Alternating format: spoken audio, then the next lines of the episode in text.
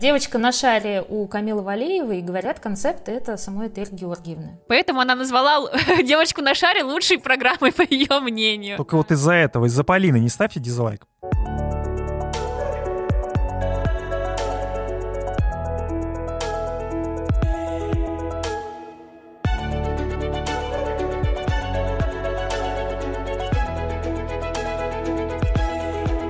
Всем привет! Это подкаст «Чистый хвост», подкаст о фигурном катании. Э, его мы делаем э, в партнерстве с Фонбет, который принимает ставки на фигурное катание, в том числе и на командный чемпионат э, мира в Японии. Чемпионат мира в Японии уже совсем скоро. Сегодня мы поговорим, ну, скорее не о нем, мы сегодня поговорим о программах и вообще зачем мы столько времени будем посвящать программам. Мы во-первых, сегодня наши супер гости это девушки э, Полина Крутихина. Привет. И Настя Жаворонкова. Привет. Вот такой у нас сегодня состав и э, очень важная тема на самом деле, потому что и Олимпийские игры, и чемпионат мира, и даже чемпионат России можно проиграть одной программой, одной музыкой, одной постановкой, может быть не самой удачной, может быть э, не самой интересной, и в итоге вместо золотой медали будет какое-нибудь четвертое место или пятое, как у нашего любимого фигуриста. В общем, э, можно ли проиграть программы и почему мы вообще решили записать такой подкаст? Полин, твоя тема, поэтому расскажи. Она не только моя, на самом деле, как раз э, вся особенность этого выпуска в том, что эта тема пришла в голову и... Не мне. Да, не тебе. Она пришла, во-первых, Ване, которого с нами сегодня нет, Какое мне счастье. и Насте. Причем у нас, да, у нас с Настей возникла одна и та же идея позвать фигуристов в этот подкаст. И здесь у нас будет целых два спортсмена, которые расскажут о своих программах. Два открытия этого сезона, Лиза Нагуманова и Марк Кондратюк. Так что это повод дослушать, по крайней мере, до середины наш подкаст. А мне кажется, эта тема очень интересная, потому что ну, мы уже много раз говорили эти банальные вещи, что фигурное катание — это не только спорт, но и искусство, и программа — это как раз способ выражения этого искусства. Самый главный вопрос-то, можно ли проиграть программа? Я уже сказал, что можно. А вот э, что вы думаете, Настя, можно ли проиграть большой турнир одной неудачной программой, одной неудачной постановкой? Ну, на самом деле, с программами все обстоит эм, очень сложно, потому что а, кроме зрителей, которым непосредственно очень важно посмотреть на выступления своих любимых фигуристов и в разных при этом образах, есть еще судьи, которые достаточно консервативные ребята и а, Например, если мы возьмем весь топ Олимпийских игр да, за последние там лет э, 10-20, то в каждом, а, практически в каждой золотой медали поучаствовал так или иначе классика. А, то есть, э, как мы видим, если вот так вот даже просто перечислить там, Алина Загитова катала Дон Кихота, Аделина Сотникова Кармен, Шизука Аракава взяла Турандот, Сара Хьюз взяла Дафн, Дафниса и Хлою, и получается, что, наверное, сами спортсмены рассуждают так, что действительно можно проиграть, выбрав, например, более современную или более революционную музыку, поэтому можно предположить, что да, действительно можно проиграть, если ты выберешь не то, не то музыкальное сопровождение. Мы вот, кстати, Паш, хотели с Настей с тобой поиграть. Со мной поиграть, это всегда отлично. По поиграть с двумя девушками, что может быть лучше? Мы будем тебе называть каких-то известных фигуристов, действительно известных, не переживай, там не будет никого из э, первой разминки чемпионата мира. Так. А, а ты будешь говорить первую пришедшую тебе в голову ассоциацию с этим фигуристом, вот его самую такую знаковую программу. Ну, давайте устроим такой тройничок. Давай. Жубер. Ну, у Жубера мы уже э, обсуждали. Я, собственно, ни одной другой программы его не знаю, кроме как э, той, про которую писал наш э, сегодняшний Прогульщик. прогульщик подкаста Иван Кузнецов. Это «Матрица». Это единственная программа, которую я помню, и, по-моему, она была клевая. По крайней мере, после того, как про нее написал Ваня, я ее даже пересмотрел. То есть Ваня Кузнецов все-таки может повышать чей-то интеллектуальный уровень своими Конечно, текстами. конечно. Я вообще считаю, что Иван недооценен. Ну, серьезно. Я бы, кстати, у Жубера, я понимаю, почему ты назвал «Матрицу», действительно такая программа, которую Жубер, во-первых, катал не один сезон, во-вторых, она стала такой визитной карточкой, но я бы Джеймса Бонда назвала. Следующий вопрос. А следующий, э, Плющенко? Как ни странно, у Плющенко мне нравится, не нравится эта программа, но она мне запомнилась. Это «Бандитский Петербург». Неожиданный выбор, надо Неожиданный, сказать. потому что э, тогда я очень любил этот сериал, как и метод, вот, и поэтому мне казалось, что все, что катал, ну, Я понимаю, что это очень спорная программа, и ее, ну, наверное, вообще не самая лучшая, но мне кажется, что тогда был Плющенко тот самый Плющенко, который он есть. Вот какой-то немножко такой колхозный, такой русский парень, который никогда не славился какими-то суперкомпозициями. Медведева. А, кстати, еще секс-бомб, мне кажется, гораздо круче, но это показалка.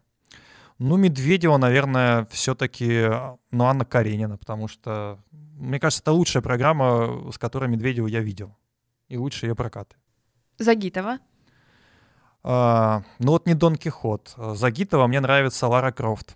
Тоже показательная, как и у Плющенко секс-бомб. Короче, показательные мне нравятся больше, чем э, на самом деле программа. Вот мы выяснили, кто смотрит показательные и не да, смотрит да, да. соревнования. Я смотрю соревнования, но я не особый фанат. Не, ну, вы сейчас, конечно, заминусуете. Я не фанат ни Плющенко, ни Загитова, и тем более не Медведева. И с Калидой, с Калидой все понятно. Ты, наверное, фанат Юзуру Ханю. Какую его программу? Да. Ну, Ваня сейчас меня после этого скажет, что я совсем сошел с ума и вообще не разделяю его взглядов, но Сеймей, конечно, лучше. Я его, кстати, по-моему, видел. Я не знаю, выступал ли он на Гран-при э, в Москве с ним. Да. По-моему, выступал. Да. Вот, и поэтому я увидел вживую, и мне кажется, что это было очень, очень клево, тем более под аккомпанемент вот этих вот э, сумасшедших японских болельщиков, которые аплодируют даже тогда, когда он еще заходит на прыжок. Да, Сеймей точно лучше. А Фернандес? Ну, мы же знаем, что он смотрит обычно женское одиночное катание, а мальчишка прогуливает. Ну, Фернандес, э, вот эту музыку я только помню. Какую? Блин. Я забыл. Давай, играем в «Угадай мелодию». Напой. А, ну скажи. Я угадаю с семи нот. Элвис Пресли. Элвис Пресли, Элвис Пресли. Да, Элвис Пресли. Я не знаю, как называется. Мне больше всего показалось интересным э, э, то, что ты выбрал э, показательный у Алины Загитовой. Мы знаем, что Алине дают обычно другие образы. А, то, что я назвала в одном из наших подкастов образом страдающей женщины. А, то есть это и большинство ее показательных. И вот новый про внутренний свет, там Алина не то чтобы страдающая женщина, но там такая довольно драматичная история, вот эта сгущающаяся темнота, в которой появляется свет в виде лампочки на платье Алины. А большинство ее программ соревновательных — это и Клеопатра, и Мивой, а, и Кармен, это все такие образы а, драматичные. А Лара Крофт вообще совершенно другое, но при этом я согласна, что это лучше показательной Алины, и мне жаль, что ей не дают хотя бы даже в показательных сейчас уже во время приостановленной карьеры катать что-то похожее. Мне вообще очень симпатичная идея о том, что а, любой номер даже если вы взяли одинаковую музыку, он может выглядеть у разных фигуристов по-разному. И если у Алины а, ее Том Брайдер, да, выглядел, Survivor, выглядел очень как крутой такой, как блокбастер просто. То есть а, сама Алина исполняла достаточно позитивную роль. Это был яркий и радостный образ, в котором совершенно не было ощущения какого-то, ну, нагнетания, например. А если мы посмотрим тот же самый Survivor у Грейси Голд, у нее была короткая программа в этом году, а, то там как раз и история преодоления, и то, как Грейси борется с проблемами со своим здоровьем, пытается вернуться в большой спорт, и мы вроде бы слышим одну музыку, а, и тут катает э, девушка, и здесь катается девушка, но сам по себе номер и звучит по-другому, по-разному, и выглядит по-разному, и несет в себе абсолютно разный посыл. Вот, поэтому мне, конечно, вот э, само по себе то, что музыку можно так по-разному интерпретировать в зависимости от того, какой фигурист взял ее и что он, какой смысл он закладывает в этот номер, это меня, конечно, очень не впечатляет. Я согласна, та же история есть с Кармен. Кармен, казалось бы, берут просто все, кто старше 11 лет, каждый хоть раз, наверное, в карьере скатал Кармен. Но при этом есть совершенно разные интерпретации, есть та же самая интерпретация Алины, есть совершенно отличающаяся от всех Кармен Тессы и Скотта, черная Кармен, где Марина Зуева хотела вывести Тессу именно на первый план а, чтобы она была главной в этом танце. Были Кармен в одном и том же сезоне, Кофтуна и Калиды, и они тоже выглядели совершенно по-разному в этих программах, даже костюмы у них были разные, у Кофтуна был такой темный, черный с золотом, у Миши был более классический, такой черный с красным и белым. А можно вопрос э, человека, который совсем далек э, от э, стандартов и запоминания костюмов? А не кажется ли вам, что когда э, фигуристы катают одну и ту же музыку, это, в принципе, как-то, ну, стремновато, когда постоянно там один Кармен, То есть можно на одной Олимпиаде услышать там 5-6 Кармен, и ты понимаешь, что уже, ну, перебор. Это как раз э, продолжение моей мысли. Это не стремновато, если фигурист пытается найти какую-то новую интерпретацию этого образа, если он берет какую-то необычную нарезку, если он э, пытается как-то даже выделиться с помощью костюма. Вот, например, у меня есть какие-то мои любимые композиции из того, что называется золотым фондом фигурного катания. Я, например, очень люблю программу под La La Land. Я люблю Щелкунчика. Мне кажется, под Щелкунчик вообще любые фигуристы начинают смотреться благороднее, даже если это какие-то совсем неумехи из юниорского разряда, там, на юниорской Парижское Гран-при допускает практически всех. А, мне очень нравится Нотр-Дам. И вот опять же у Алины показательно есть э, про Эсмеральду. Мне не совсем близка нарезка, которую взял э, Глихенгаус. Э, там слишком много кусков, я не могу понять сюжет этого номера. Но у нее хорошее начало, оно довольно необычное, потому что Нотр-Дам обычно все начинают либо с кафедральных соборов, либо с Бэр, вот это классика мюзикла, а у Алины и уже не Семененко одинаковое начало программ, и это смотрится более свежо, чем у других. Или, например, Столбовый Климов, которые катали Нотр-Дам в разных странах на разных языках. Это тоже необычный ход. А я хочу добавить к к, мысли Полины, то, что, да, есть некоторая проблема для зрителя, когда он приходит и видит э, несколько программ под одну и ту же музыку. У нас такое, например, случилось на Ростелекоме в 2019 году, когда прямо подряд в короткой программе шли три одинаковых блюза у мужчин. А, ну, и это была явная случайность, потому что спортсмены были из разных стран, и тут им никак не скажешь, что, ребята, давайте вы не будете выбирать одинаковую музыку, потому что они относятся к разным сборным, и тут ничего не поделать. Фигурное катание можно не только смотреть, но и на фигурном катании можно заработать, ну или, по крайней мере, поиграть и сравнить свои знания с действительностью. Этот выпуск подкаста мы делаем совместно с букмекерской компанией FonBet, и у FonBet как раз широкая линия ставок, а, в том числе на фигурное катание. Так, на командный чемпионат мира можно выбрать разные варианты, кто победит у мужчин или женщин в короткой программе, кто будет выше Щербакова или Туктамышева, Калида или Нетан Чен. А, в общем, абсолютно разная и интересная линия. В частности, кто выиграет а, Калида или а, Шома Унов в короткой программе, коэффициент абсолютно одинаковый, 1,85. Вот думаете, возможно, здесь лежит ваш главный приз. Если выбирать между Ченом и Ханю, то здесь фаворит Чен, на него ставка 1,40, а вот на Ханю 2,75. А, у девчонок э, есть другая линия, например, выиграет или не выиграет Анна Щербакова короткую программу. Здесь простой ход, и вот на победу Ани ставка 1.35, зато если Аня не выиграет, то здесь 2.90. У э, пар и танцоров тоже есть своя линия, и она интересная, но, наверное, самая перспективная ставка — это на общие итоги, и здесь сборная России фаворит на победу нашей команды, ставка 1.60, а вот если сборная России не выиграет, можно заработать чуть больше, здесь 2.20. 20. Вот э, такие э, варианты. Есть э, много разных линий, появляется в том числе и перед произвольной программой. В общем, заходите, смотрите, ссылочка в описании и беспроигрышная ставка на 1000 рублей специально для слушателей нашего подкаста. И мы, кстати, с Пашей хотели с тобой еще раз поиграть, но на этот раз с тобой будет играть уже Настя. Настя, давай. Поиграем, испытаем тебя. На этот раз все будет немножко попроще. А, я тебе назову пять самых э, а, повторяемых композиций, которые были в Олимпийском сезоне 2018 года. Э, и тебе нужно угадать, какая из них была, ну, повторялась наиболее часто. Значит, наши кандидаты. То есть да тупо ткнуть э, пальцем в небо. Ну, это я умею. Ты смотрел Олимпиаду, хочу спросить я тебя. Эх, Настя, я смотрю все Олимпиады, начиная с 1992 года. Вопрос только не то, что я смотрю всегда фигурное катание. Но поехали. Может, ты смотришь летние, кто тебя знает. А... И летние тоже смотрю. Метание копья, тройной прыжок. Так, вернемся к музыке. А, значит, Молен Руж, Кармен, Ла Ла Ленд, Ромео и Джульетта, и Лебединое озеро.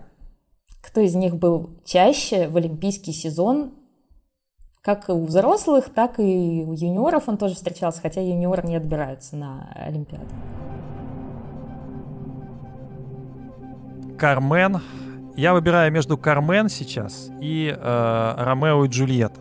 Хотя понимаю, что скорее Ромео и Джульетта больше, наверное, было... Нет, пусть будет Кармен. Я вот ткну так пальцем в небо. Кармен.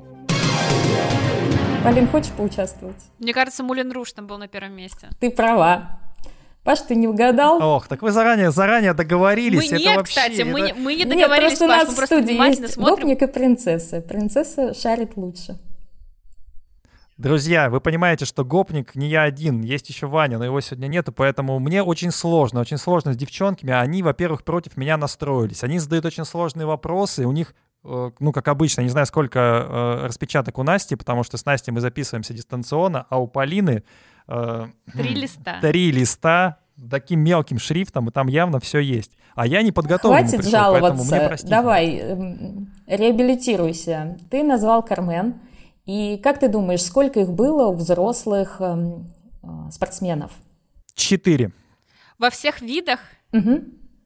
Сейчас она, она опять сейчас правильно угадает и скажет, что я проиграл. Давайте болеть за меня. Сколько? Давай, ну ответь пять. девять.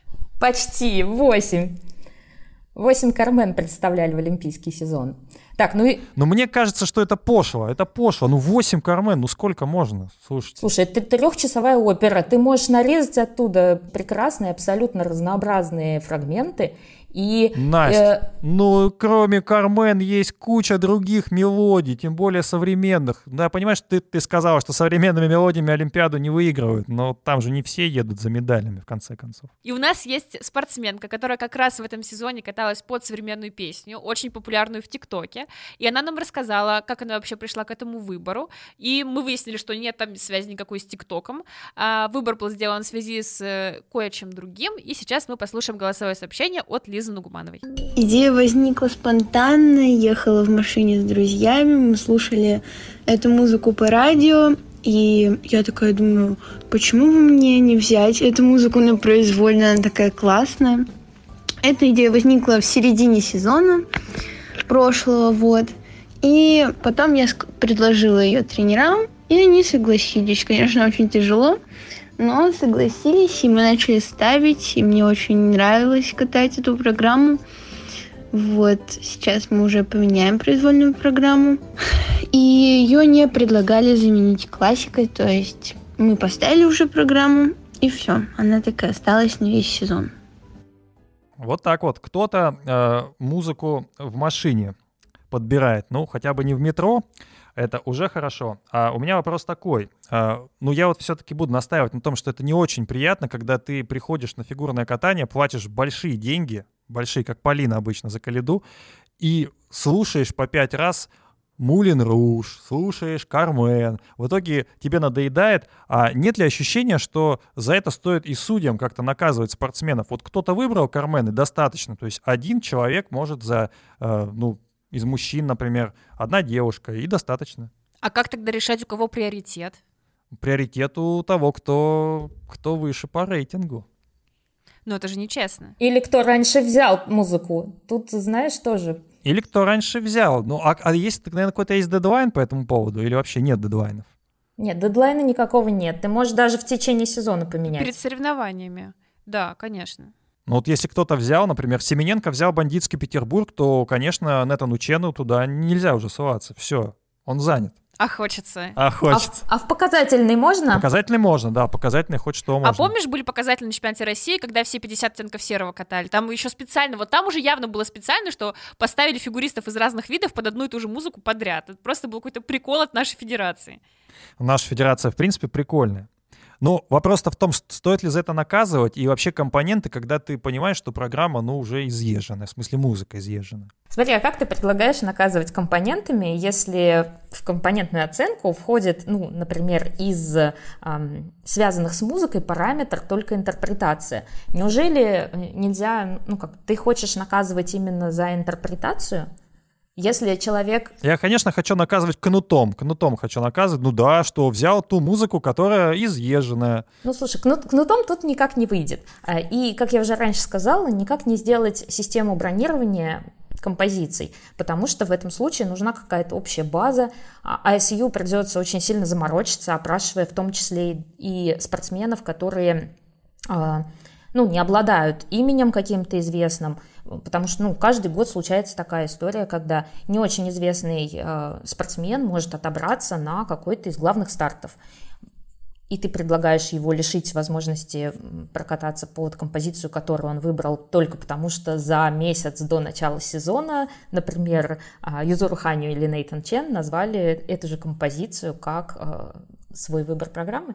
Ну, я сейчас не буду про сильно э, этот диалог, эм, что называется, лонгировать, но мне кажется, что это должен быть определенный дедлайн, когда за 4 месяца, ну, условно говоря, там, или за 5 месяцев, а, каждый выбирает а, программу и выбирает музыку. Ну, музыки в мире огромное количество, и я просто убежден, что если не думать только о классике, а пытаться поставить какие-то интересные современные композиции, а к этому, в общем-то, идет, много идет, в том числе на показательных, да, то ну, музыки хватит на всех, и не обязательно всем э, ставить Мулин Руж, как бы популярна не была эта мелодия. Мне кажется, все должно идти от постановщика и от спортсмена. То есть э, есть очень интересная история в книжке Татьяны Тарасы про то, как они выбирали музыку с Николаем Морозовым для Алексея Ягудина, что нужно было буквально ходить по музыкальным магазинам, искать какие-то редкие композиции, и уже продавец в магазине узнал Морозова и спросил, а что вы, собственно, ищете? И тогда э, показал тот самый диск не особо известного коллектива, группы Бонд, там они нашли ту самую музыку «Зимнее солнце», которая впоследствии стала программой «Зима».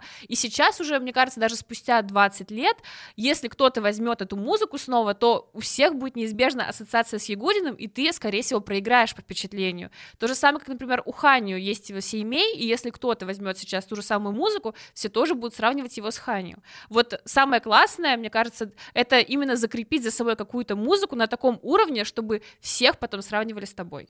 Я тут хочу как раз сделать такую ставочку, что за последние 10 Олимпиад то есть с 2018 по 1984 год а, Ягудин это единственный а, фигурист, который взял золото Олимпийских игр, и обе его программы не имели никакого отношения к классике. То есть он катался под зиму, и он катался под человека в железной маске, которая, в общем-то, это саундтрек.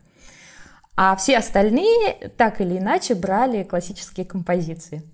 Поэтому это... Ну, скукота, ну просто скукота. Ну, слушай, тут можно понять, очень тяжело рисковать, когда ты, конечно, музыки очень много, но, с другой стороны, ты берешь какую-то необычную композицию, и а, как ее будут интерп- интерпретировать судьи?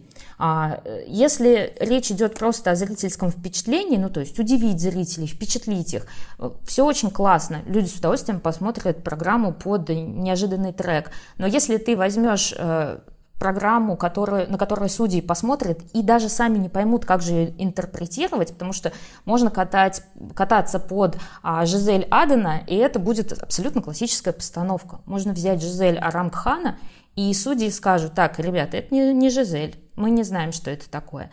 Или, например, в этом сезоне программа Джейсона Брауна, короткая, а, под Нину Симон, а, Синермен, а, она сама по себе содержит ну, внутри себя зашитый сюрприз. То есть это а, программа, в которой очень много отсылок к постановке бродвейской э, Элвин Эйли «Откровение». Но для многих зрителей из других стран, не американских, а, в этой программе, ну, вот этот вот культурный код не считывается. Они не знают эту постановку, они не могут понять, насколько Джейсон Браун круто ее интерпретирует. То же самое с судьями. Судьи, они интернациональный абсолютно состав из разных стран. Непонятно, как азиатские судьи интерпретируют прокат Джейсона Брауна, как, как воспримут в России. При этом американские судьи будут ставить десятки за интерпретацию, потому что это действительно очень классная, крутая постановка. И ну, как быть в такой ситуации? Никак. Нужно... Ну, я понимаю, что фигурное катание — это такой консервативный вид спорта, и в частности музыку с вокалом а, разрешили только после Сочи. Вот стало лучше или хуже? Как по мне, стало лучше, потому что, ну, это уж совсем какая-то э, классическая история, когда э, приходят люди, должны там чуть ли не, э, вот, сложа руки, ни в коем случае не расслышать ничего, не похлопать и так далее. То есть вот, ну, с вокалом стало интереснее, стало модерновее, нет? Я согласна, что стало интереснее, несмотря на то, что многие все равно продолжают брать и классику, и какие-то просто инструментальные композиции, вокал привнес разнообразие. А, но не могу сказать, что как-то коренным образом что-то изменилось. Все равно, например, программ под рэп их э, мало. Там, я помню, Лена Родионова же, экспериментировала в свой последний сезон, но эту программу толком никто не увидел на стартах, она там буквально один раз не выступила а, внутри России не могу сказать, что я хочу смотреть много программ под рэп, но какой-то оригинальности хотя бы на показательных все равно не хватает. Вот даже если мы... Там да. же не только рэп. А дело в том, что если ты посмотришь со- совсем старые программы, да, до там, 2014 года, очень много программ же брали, в том числе и под оперу. Но даже в программах под оперу не было вокала. Это, ну, был некоторый перекос в том, что запрещали вокал, а вот, и сейчас, мне кажется, он прям отлично выправляется просто за счет того, что слова в музыке, они привносят ну, дополнительный смысл. И э, можно взять такую программу, в которой ты передашь всего себя, а, ты расскажешь некоторую историю. Например, а, сейчас произошла такая ситуация в японском фигурном катании, когда а, одиночник, который уже практически завершил свою карьеру, это Дайски Такахаши, вдруг решил вернуться сначала после пропущенного целого олимпийского сезона. С, какого там году, года он не катался? Он после 2014 года он ушел, и а, после 2018 года он вдруг решил вернуться, и одна из его программ, которую он поставил, это «Феникс». Там, а, ну, и в, в тексте самой песни, и в посыле а как раз идет речь о том, чтобы восстать из пепла, зажечь все вокруг. Э, и э, после того, как он откатался под эту программу, он еще и перешел в танцы. То есть совсем новый вид для себя. И получается, что для этого, для этого человека а, сама по себе текстовка, она не пустой звук. Он полностью рассказывает свою историю, беря такую композицию. Поэтому слова немного приносят. Это просто дополнительный как бы такой паттерн. У нас есть музыка, у нас есть костюм, у нас есть образ. И когда есть слова, то программы еще больше расцветают и обретают глубину. А вот давайте мы поговорим про так немножко патриотичный вопрос, про русский вокал. Ведь э, в этом сезоне, ну вот даже я видел точно две программы, э, это «Полюшка поле» Самарина и «Бандитский Петербург» от Семененко. Вот честно скажу, «Полюшка поле» от Самарина — это худшая программа, которую я видел. Что? Потому что... А, Нет! Да, да, не надо вот так это точно худшая программа, я сейчас объясню. Ну, во-первых, э, Самарин сам по себе нескладный, немножко глуповатый на льду, и получается, что вот в этой программе он какой-то такой русский Иван. Так, я пошла отсюда. Нет, сиди, ты ввязалась в Русский Иван нас сегодня прогуливает. Русский Иван прогуливает, но... Но гопники в студии. Саша Самарин его Гопники в студии, да. Ну, друзья, Может быть, ну, это ты Ваню сбиваешь с истинного пути. У Вани тонкая душа, он написал текст про Фернандеса, а может быть, про Матрицу. А может быть, он меня сбивает. Короче, вот эта программа может быть только как э, глупее, еще глупее. Вот сделайте со мной что хотите, но вся эта программа — это вот абсолютно худшая. Если была бы, вот, кстати, мы вручали э, Оскар в фигурном катании в нашем предыдущем подкасте, вот если был бы анти-Оскар, это была бы программа Самарина Полюшка поле. Вручаю с опозданием. Ну, понимаешь, я ее тоже не поняла с первого раза. Я вот я прекрасно помню, я сидела на открытых прокатах, вышел Самарин с Полюшком, и я Насте как раз писала, типа, Настя, не могу понять, что происходит. Да, костюм глупейший, ну слушай, и, там все глупо. И Настя сразу как-то сказала мне, что я просто не просекла фишку этой программы, и я потом посмотрела еще раз живую на это Полюшка поле, и я не могу сказать, что это лучшая программа Самарина, все-таки, мне кажется, ему больше идут вот эти его технозапилы, когда он пытается совмещать Во, классику с чем-то современным, вот это его стиль. Но Полюшка неплохая программа, она для такого российского зрителя поставлена поставленная специально на внутренние старты, потому что международных э, кот наплакал в этом сезоне. Неплохая программа вполне. Настя, ты топишь за эту программу.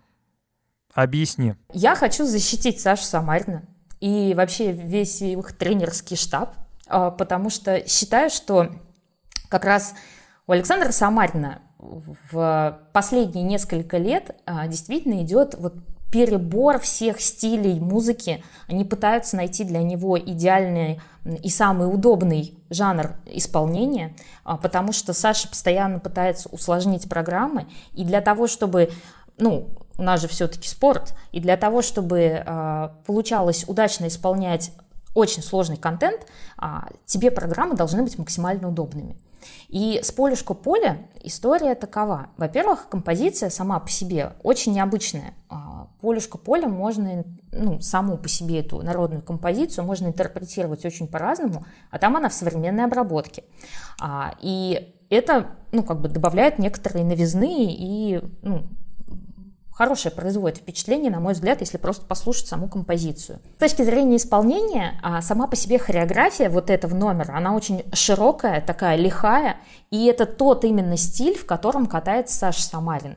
То есть я как раз не очень люблю его а, блюзовые поиски разнообразные, а, там электронщину, но мне очень нравится вот это вот его руки-мельница, а, присядка и такая лихая дорожка в самом конце. То есть я считаю, что у этой программы скорее есть проблема в том, что нужно очень чистое исполнение. И практически у любой программы, да, когда ее начинают критиковать, что вот этот-то постановщик плохо поставил этому-то спортсмену, или программа плохая. Очень часто это бывает с теми спортсменами, которые не смогли за сезон исполнить а, свою постановку чисто. Потому что а, если мы ну, представим на минуточку, что у Саши не было бы травм в этом сезоне, я думаю, что эта программа заиграла бы совсем другими красками, и ты поменял бы свое впечатление. А насчет костюма я тебе скажу, что вот Рамиль Мехдиев, это один из постановщиков эм, штаба ЦСКА, а вот, он а, сам по себе артист ансамбля народного танца Моисеева, и у них были подобные рубахи а, на народных номерах. Сегодня есть э, лидеры, да, хедлайнеры, скажем так, в хореографии, и мы поговорим сначала про зарубежных, а потом перейдем уже к нашим э, хореографам, в первую очередь, наверное, к Данилу Глихенгаузу. Вот, но хотя есть и Илья Вербух, который тоже поставил замечательного Нуреева, кстати говоря, для, Кали... для Михаила Калиды. Для Михаила Александра Пушкина, нашего подкаста Калиды. Да, но, ну, как бы я ни относился к Калиде, Нуреев — отличная постановка. Э, давайте про тех, кто сегодня э, хедлайнер, тех, кто сегодня в топе. Это Шеллен Бурн, мы так и не поняли, она или не она ставила программы для Алены Косторной и Лори Николь. Они действительно ли самые крутые, и если так, то в чем их крутизна? Ну, Лори Николь немного специфична, потому что она не со всеми далеко работает. Если Шеллен Бун с теми же россиянками активно сотрудничает, с Лизой Доктомышевой, с Аленой Косторной, с Женей Медведевой, то Лори Николь, у нее контракт есть с китайской сборной, и Максим Троньков говорил в интервью, что при, привлечь Лори Николь к работе с российскими парами будет очень сложно. Я не могу сказать, что мне нравятся все ее программы. Вот произвольная Суихань, «Дождь в твоих карих глазах», она действительно лучшая, наверное, программа в парном катании за последние пять лет. А а, если мы говорим про программы Лори для Баяна Дзиня, то я не могу сказать, что они мне сильно нравятся. И здесь, наверное, вопрос как раз в том, насколько возможности самого спортсмена позволяют откатать то, что Лори там на самом деле ему поставила. А, если выделять какую-то одну самую яркую программу Дзини во всей его карьере, это, наверное, будет э, Спайдермен как раз вот. Ваня ее вспоминал перед записью предыдущего подкаста, причем в таком критическом ключе, в духе как там можно катать, он же буквально показывал паутину, а я, наоборот, запомнила Баяна Баяна именно благодаря тому, что он прыгал очень много четверных и катал Спайдермена. Если мы говорим про Шеленбурн, то она действительно одна из моих, наверное, самых любимых э, постановщиц. Э, отвечая на твой вопрос, ставила ли она программу Косторной? Ну, ставить-то, скорее всего... Ставить-то, скорее всего, ставила. Но мы тоже уже с тобой обсуждали, что, возможно, просто форма Алены не позволила показать все, что Шелленбурн ей там наставила, и плюс скайп. Я думаю, что скайпу никогда еще у Шелленбурн не было таких постановок, которые не пригодились. То есть постановок в стол, буквально. Не забывай еще про Марину Зуеву. Она сейчас, конечно, меньше работает по сравнению с теми временами, когда у них с Игорем Шпильбаном была огромная танцевальная группа. Но Зуева очень интересна сама в процессе постановки не только результат, но и процесс, потому что даже процитирую сейчас отрывок из э, интервью про постановку Марины Зуевой. Она работала с Адьяном Питкеевым в те времена, когда Хрустальный еще активно привлекал других э, хореографов к работе с своими учениками. Как-то на тренировке она вдруг спросила Адьяна, что ты хочешь купить? Он ответил машину. А, Зуева. Сейчас ты посмотришь на нас так, как будто попытаешься рассмотреть салон этой машины. И когда Адьянта проделал, остановила его и продолжила. Увидел, какого цвета салон? Красный? Так вот, когда будешь делать тройку, ты должен вдохнуть запах этого салона. То есть настолько все детально проработано, что даже делая тройку, просто базовый шаг, ты должен что-то представлять, чтобы у тебя это отражалось на твоей мимике, на твоих движениях. Потрясающе. Настя, кто твой любимый хореограф? Ой, это сложный вопрос. А, на самом деле я, наверное... А мы легких тут и не задаем. Дело в том, что у некоторых хореографов я очень люблю их программы, а, но не могу сказать, что я действительно фанат конкретного э, постановщика. Ну, если только мы не возьмем а, Тома Диксона, вот. Но он а, работает исключительно, мне кажется, с японской сборной сейчас.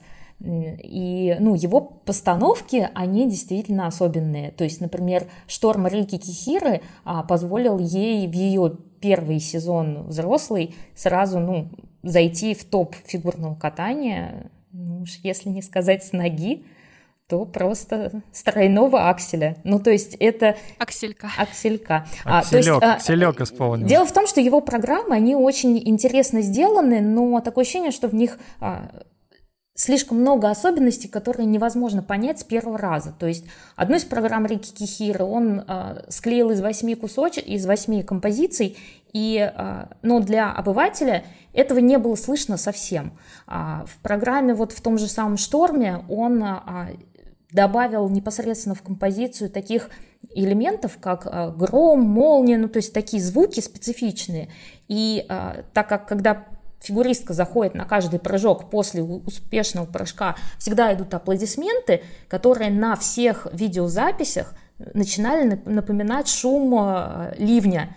И можно об этом как бы поговорить, о том, что вау, как круто, можно этого совсем не заметить, но когда человек заморачивается вот до таких мелочей, ну, у меня это вызывает прям трепет некоторый. И здесь мы как раз переходим э, к твоему незаданному вопросу, который повис в воздухе, про наших хореографов. Конечно, конечно. Глихенгаус, ну лучше же. Ну вот Глихенгаус, он э, не был как раз э, номинирован на лучшего хореографа в прошлом сезоне, не попал в шорт-лист, а, и я могу тебе объяснить, почему. Ну, как я предполагаю, Я скажу тебе почему слова, так голосовали. словами нашего министра иностранных дел Сергея Лаврова. Это просто безобразие. Конечно, с одной стороны, постановки Глихенгауза выигрывают, и это, наверное, главный критерий. Если твоими программы выигрывают, какая разница, какая у них художественная ценность? У Даниила есть удачные программы. Мне кажется, что чаще всего это те программы, которые он ставил в сотрудничестве с кем-то. То есть, допустим, на Дон Кихота Малины работала его мама очень много покойная, которая была балериной. А, там ту же самую юниорскую короткую Алены Косторной под Пьецолу ставила Тутберидзе. Над Ангелом тоже работали вместе с Тутберидзе. И я думаю, что вот это как раз ключ к успеху для Даниила, чтобы кто-то еще помогал ему работать над этой программой. То есть один он не справляется? А, нет, он справляется, но у него слишком большой поток. То есть ему нужно поставить такому гигантскому количеству спортсменов, не только же Щербаковой, Валиевой, Усачевой и Хромых, но еще и совсем маленьким детям, которые юниоры-то не вышли. Мне кажется, большая проблема программы Даниила в том, что он иногда слишком буквален. То есть если уж у него фигуристка катает героиню с туберкулезом, она будет кашлять посреди программы. А если у него катает э, девочка под Маладе, она будет в конце размазывать помаду, чтобы показать, насколько все драматично. Я не говорю о том, что только Глихенгаус так делает. Мы помним программы э, Ольги Глинки для Димы Алиева, где он постоянно откручивал себе голову, независимо от э, сюжета, постановки. Мы помним программу Авербуха для Жени Медведевой, где э, накладывали ее дыхание, чтобы показать камбэк после клинической смерти, или программа э, про 11 сентября, где Женя Женя не успевает отдать пожарному сэндвич, как-то была такая интерпретация этой программы. Это, конечно, перебор, на мой взгляд, и всегда плохо, когда постановщики именно такой буквализм используют для того, чтобы передать идею. Мне в этом плане ближе то, о чем говорила Настя, когда ты каждый раз можешь при просмотре какие-то новые фишки открывать, э, и, может быть, ты даже все эти фишки не откроешь. То есть Полина не любит пантомиму, делаем вывод мы. Да, Настя, ну а ты кого русских хореографов? Я вот, например, еще Александра Жулина могу вспомнить. А, ну, на самом деле, русских хореографов очень много. И а, как раз в России есть, мне кажется, такая проблема. а, что у нас их как-то не, даже не то, что не выпячивают, они показывают. И очень часто даже комментаторы не называют, кто поставил программу, хотя это, ну, 90% успеха для некоторых спортсменов. Поэтому, ну, как бы я могу тебе их назвать, вот. Могу назвать, чьи программы мы видели в этом сезоне, и, может быть, как-то ты сориентируешься, потому что ты же помнишь, какие программы тебе понравились? Так, ну... Мне хочется, чтобы ты свой, свой топ назвала, твой а, топ русских топ. хореографов. Ну, а, например, мне очень нравится, как ставит Никита Михайлов. А вот. Ну, как мы выяснили, полюшку поле тебе не нравится. А, может быть, не нравится. ты помнишь программу Артура Даниэляна «Дон Жуан»? А, или, например, программы Марка Кондрутюка в Я этом уже сезоне. Артура Даниэляна в, ли, в лицо-то не вспомню. Ой, это это очень грубо сейчас Это плохо. было. Ну так а он, он, он не выступал, потому что, ну что я могу сделать? Кстати, Настя сказала про Марка Кондратюка, и я предлагаю сейчас послушать самого Марка, он нам расскажет про то, как э, работал над своими программами, действительно очень классными. А, мы когда в подкасте предыдущем вручали Оскар, я Марка как раз номинировала на открытие года и на самый эффектный прокат, и так что послушаем Марка и узнаем, какую программу он, возможно, будет катать в олимпийский сезон. Ого. Идеи предлагал Никита Михайлов, а окончательное решение приняли согласованно и без особых трудностей с ним и Светланой Владимировной. Короткую успели поставить незадолго до карантина, а вот произвольную только в июле – а вот что касается месседжа, мне кажется, говорить о нем немного неблагодарное дело, потому что творчеством ставятся вопросы, а ответы зритель дает себе сам. Пожалуй, любая программа оставляет множество разных эмоций, и программы этого сезона не исключение. Но они стали какими-то особенно родными в первую очередь произвольно. Еще когда я первый раз услышал эту музыку, то понял, что в ней заложена безумная энергия, что помогало ее катать и, надеюсь, приносило удовольствие зрителю. Что касается будущего сезона, то с короткой пока не определились и ищем интересную музыку. А вот по произвольной уже есть конкретные мысли. 99% что я буду катать попули из рок-оперы «Иисус Христос. Суперзвезда». Послушать музыку оттуда приложила Светлана Владимировна, а я ходил неделю в наушниках и выбирал понравившиеся фрагменты. Кстати, Марк Кондратюк, он же не только фигурист, но и художник. И персональная выставка Марка планировалась в апреле в выставочном центре Тушино. Сейчас ее, к сожалению, перенесли на лето, но вы обязательно следите за обновлениями в инстаграме Марка, чтобы не пропустить информацию о новых датах. Любите современное искусство. Ходите на выставки. Ты не сказала про свой топ э, хореографов. Да, что-то как-то я хотела от тебя какой-то интерактив. А, значит, мой... Интерактив, ты, ты, ты опять хочешь меня... Хорошо, ладно, вернемся к моему топу. Давай, да, давай я так, здесь буду задавать вопросы. Э, ну, я, если мы говорим о моем топе хореографов, и именно российских, то я бы отметила вот Никиту Михайлова, потому что его и Полюшку Поле, и программы Петра Гуменника, и э, Марка Кондрутюка, и э, в том числе Гуликовой и Самодуровой мне очень нравится. И я считаю, что именно по количеству программ, которые он ставил и в этом сезоне в том числе, он э, вполне может конкурировать э, с Даниилом Глихенгаузом. Просто он не зациклен как бы на работе, не обязан работать в одном штабе, и он работает с абсолютно разноплановыми спортсменами, при этом они все достаточно высокого уровня. А еще мне очень понравились в этом сезоне постановки э, Мартин Дежене. Можно ли назвать ее русской постановщицей? Вопрос. Но ставит она россиянам, это жена Волкова. И, собственно говоря, ее программа, например, для Станиславы Константиновой, а, которая а, содержала в себе кусочек хабанеры из Кармен, а, ну, одновременно это была песня Ковакс, ну, выглядела очень неожиданно, содержала в себе намек на большой, крупный классический образ, но при этом сама постановка по себе была очень ну, необычная, новая. А, еще мне очень нравится, как ставит Ольга Зотова, но сейчас я, к сожалению, не могу вспомнить, что она ставит сейчас. То есть, например, самые две ее крутые и известные постановки — это танго Моцарт э, Калиды и у той же Станислава Константиновой «Февраль». Мне кажется, вот февраль Стаси это просто одна из его лучших программ. Ну, когда еще, когда я еще не тренировал Плющенко или, ой, извините, Волков. Э, да, когда она еще была у Чеботаревой. Конечно же, еще нужно назвать обязательно Илью Авербуха, но мне кажется, в этом сезоне он поставил Нуреева, а после этого отправился ставить весь ледниковый период. Да после Нурива можно и отдохнуть. После такой ой, программы... Ой, ой, ой, мед прям с ушей течет. Понятно, что речь про Калиду. Вот, а если мы говорим о парном катании, например, то мне очень нравятся постановки Морозова. Николая Морозова. То есть вот это, кстати, интерес, Согласна, интересный да. хореограф, который может поставить и одиночнику программу, и в парном катании. Очень многие... И танцем, тем И более. в танцах, да. То есть он ставит и Аннабель Морозов с с Андреем Багиным. Да, то есть он ставит и программы своей дочки Аннабель Морозов и э, Андрею Багину.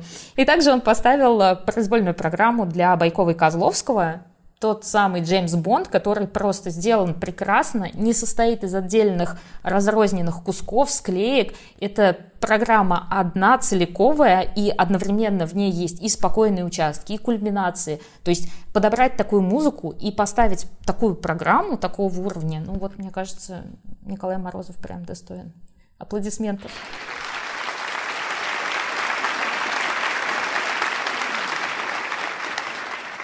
Еще, конечно, очень хорошо работал Петр Чернышов, и с э, Москвиной у них было прекрасное сотрудничество, и с Долиной Сотниковой он работал перед Олимпиадой, но сейчас он, к сожалению, не ставит. У меня есть объяснение, почему Хрустальный стал зацикливаться на одном хореографе. Оно такое сугубо рациональное. Ну, потому что, наверное, есть Этери, есть Даниил, больше нет никого.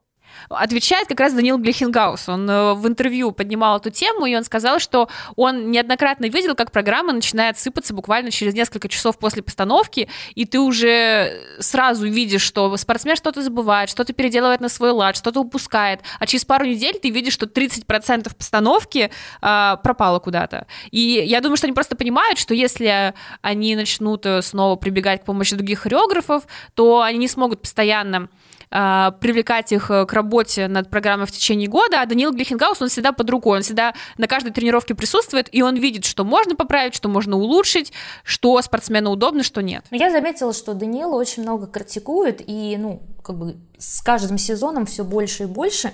И на этот счет у меня есть свои объяснения. Я считаю, что у Даниила ну, есть действительно э, классные находки, ну, то есть, например, тот же «Лебедь» Алины Загитовой, ну, мне очень нравится сама по себе эта программа. А, но из-за того, что он ставит такое большое количество программ, ему а, как бы некогда подумать.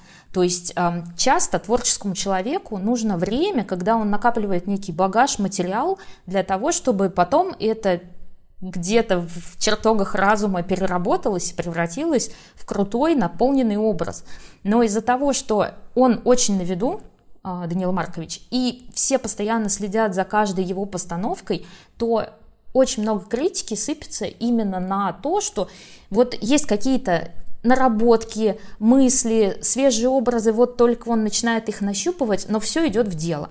И вот, э, конечно, в этом отношении, когда он работает с кем-то, э, ну, с кем-то, с Этель Георгиевной вместе, ну вот. Я считаю, что это лучшее, что они могут сделать на данный момент в своем штабе, ну, либо действительно привлекать в сотрудничество кого-то еще.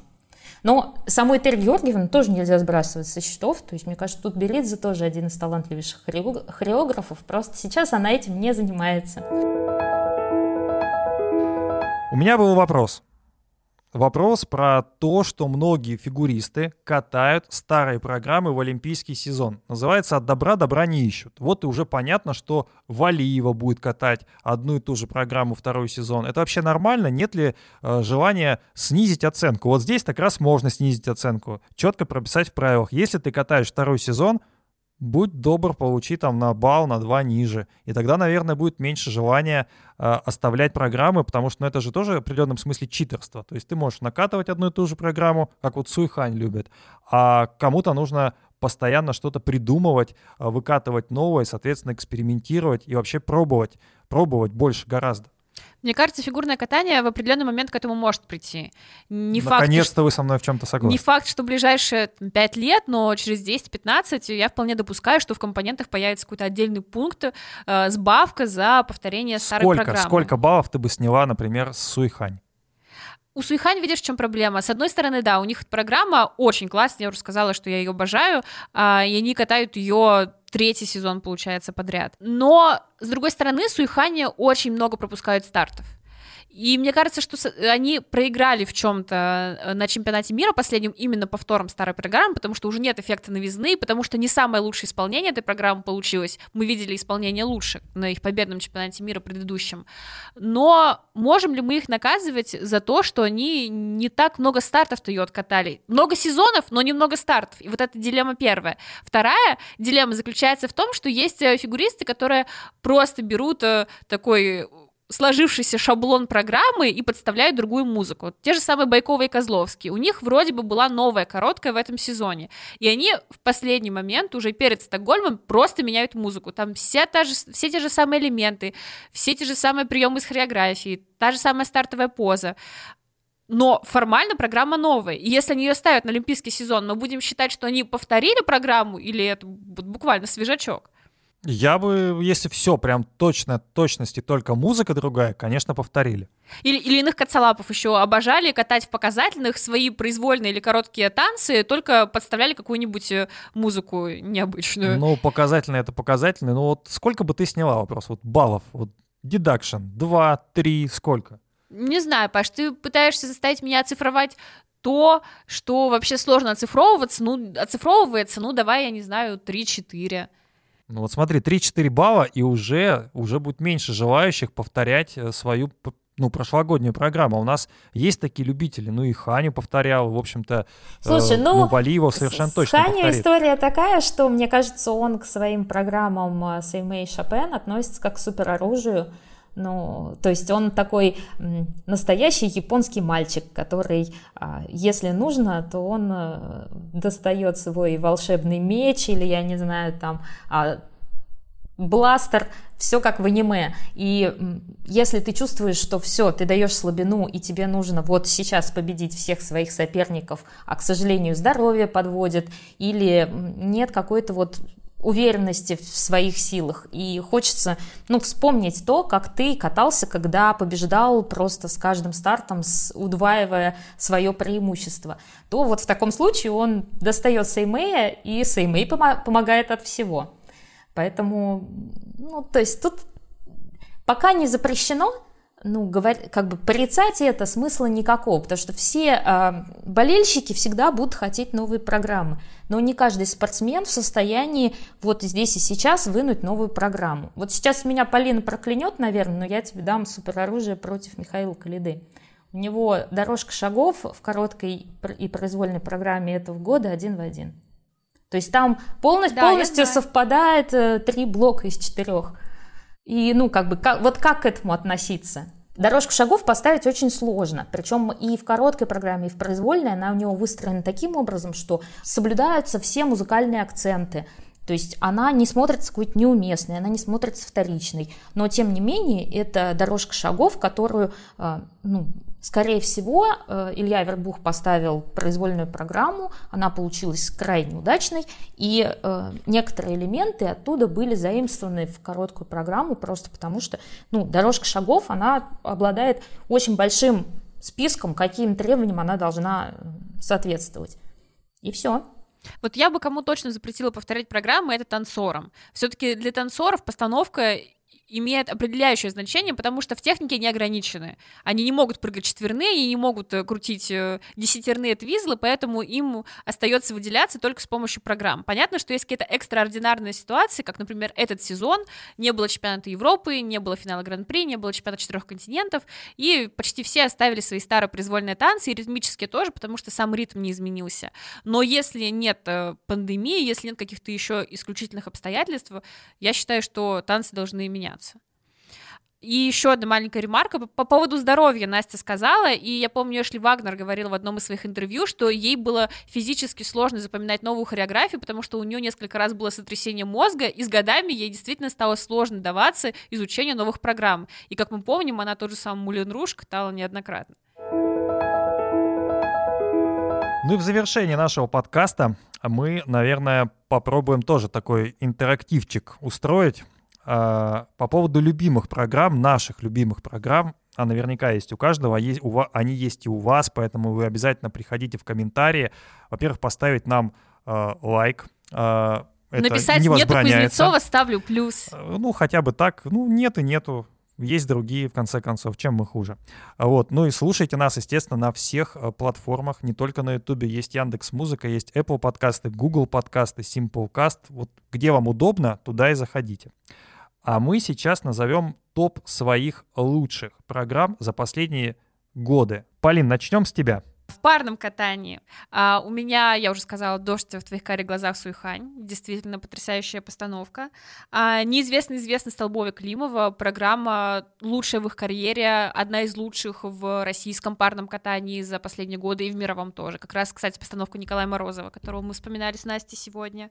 И третье место, я долго думала, у меня есть две программы Тарасова и Морозова, которые могут претендовать на эту позицию. Это либо «Болеро» Марины Зуевой, либо очень классная ирландская короткая у них была, когда они еще тренировались у Нины Мозер. Я вот не смогла так выбрать между этими двумя программами. Болеро, Болеро. наверное, Болеро, Болеро. наверное, более качественная, ирландская, им очень шла, они прямо загорались ею. Если говорим про танцы, то здесь у меня один не очень очевидный выбор. Я знаю, что эту программу многие не любят, а, и она точно не самая знаковая в карьере Пападакис и Сизерона, но это их прошлогодний ритмический танец под аэробику. Я уже много раз говорила в других подкастах, почему мне нравится самоирония в этой программе. Они немного стебутся над вот этими всеми правилами, над э, концепции современных танцев на льду, когда ты должен этот ритм как-то э, искусственно показывать, подчиняться вот этим всем стандартам, набирать баллы, у них такая задорная аэробика в розовом, голубом. И вот мне очень нравится настроение этой постановки. И она, кстати, стала лучшей развлекательной программой в «Ледовом Оскаре» прошлогоднем. А также я бы в свой топ-3 включила Ван Гога, Пайпер, Гиллис и Поля Пуарье. А я думаю, что как раз с этой программой они должны были брать э, подиум чемпионата мира, не с той, с которой они взяли в итоге. И Принц Тесса и Скотта, отличный их э, хип-хоп после возвращения а, в соревновательную карьеру. Если мы берем женское катание, то здесь у меня Топ-3 без Загидовой Медведева. Я сразу предупреждаю, если вам неприятно это слышать, перемотайте на 10 секунд вперед. Главное, не ставьте дизлайк, пожалуйста. Да. Только а... вот из-за этого, из-за, из Полины не ставьте дизлайк. Я бы выделила Пиццолу Косторной, уже тоже называла. Сегодня не Ангела все-таки, а именно Пиццолу. А, я бы также назвала Немо Китепа Каролины Костнер, программу, которую она катала уже под конец своей карьеры как спортсменки. И тоже одну из последних программ в карьере Мао Сады, это «Баймир без душейн», а, очень классная, мне очень нравилась Мао в ней, прекрасная короткая программа. И с мужчинами сложнее всего. Мы с Настей обсуждали это в подкасте про чемпионат мира. У мужчин настолько много классных постановок, что я даже за этот год могу назвать э, такой уверенный, отличный топ-3. Если мы все-таки берем последние пять лет, то это будет э, Семей Ханью, это будет э, Нуриев Калиды и, наверное, Немезида Нейтана Чена. В общем, так нечестно, потому что у меня тоже были небольшие топы где 3, где 4, где 5 и так далее, а, в том числе из 80-х годов, хотя на меня ругается, вон Паша уже сидит. А, и у нас с Полиной много совпадений, и вот я не хотела бы их называть в таком случае, потому что Зачем повторяться? Ну, потому что девочки просто не любят повторяться, не любят одевать одинаковые платья. Будем считать любят, так. В общем, я буду более лаконичная и не буду называть все свои любимки. Но из парного катания я назову маскарад а, Таранькова «Волосожар». А, вот, потому что, мне кажется, это один из лучших. Если бы мы делали топ-5, я бы тоже включила маскарад. Вот так вот.